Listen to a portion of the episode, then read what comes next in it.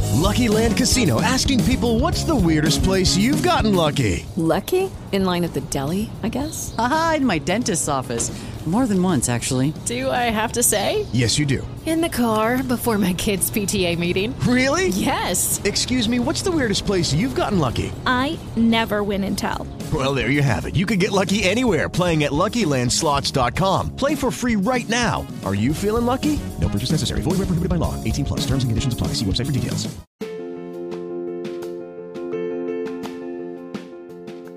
Fue el poeta valenciano Vicente Clavel Andrés quien, residiendo en Barcelona, ideó en 1923 la propuesta de celebrar el Día del Libro el día 7 de octubre, coincidiendo con la fecha barajada por los historiadores para el nacimiento de Miguel de Cervantes. Fue suya la propuesta de crear una biblioteca popular. Finalmente, en 1930 se fija la fecha de esta celebración cada 23 de abril.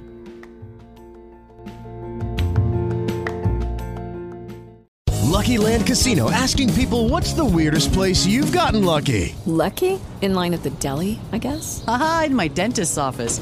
More than once, actually. Do I have to say? Yes, you do. In the car before my kids' PTA meeting. Really? Yes. Excuse me, what's the weirdest place you've gotten lucky? I never win and tell. Well, there you have it. You can get lucky anywhere playing at LuckyLandSlots.com. Play for free right now. Are you feeling lucky? No purchase necessary. Void where prohibited by law. 18 plus. Terms and conditions apply. See website for details.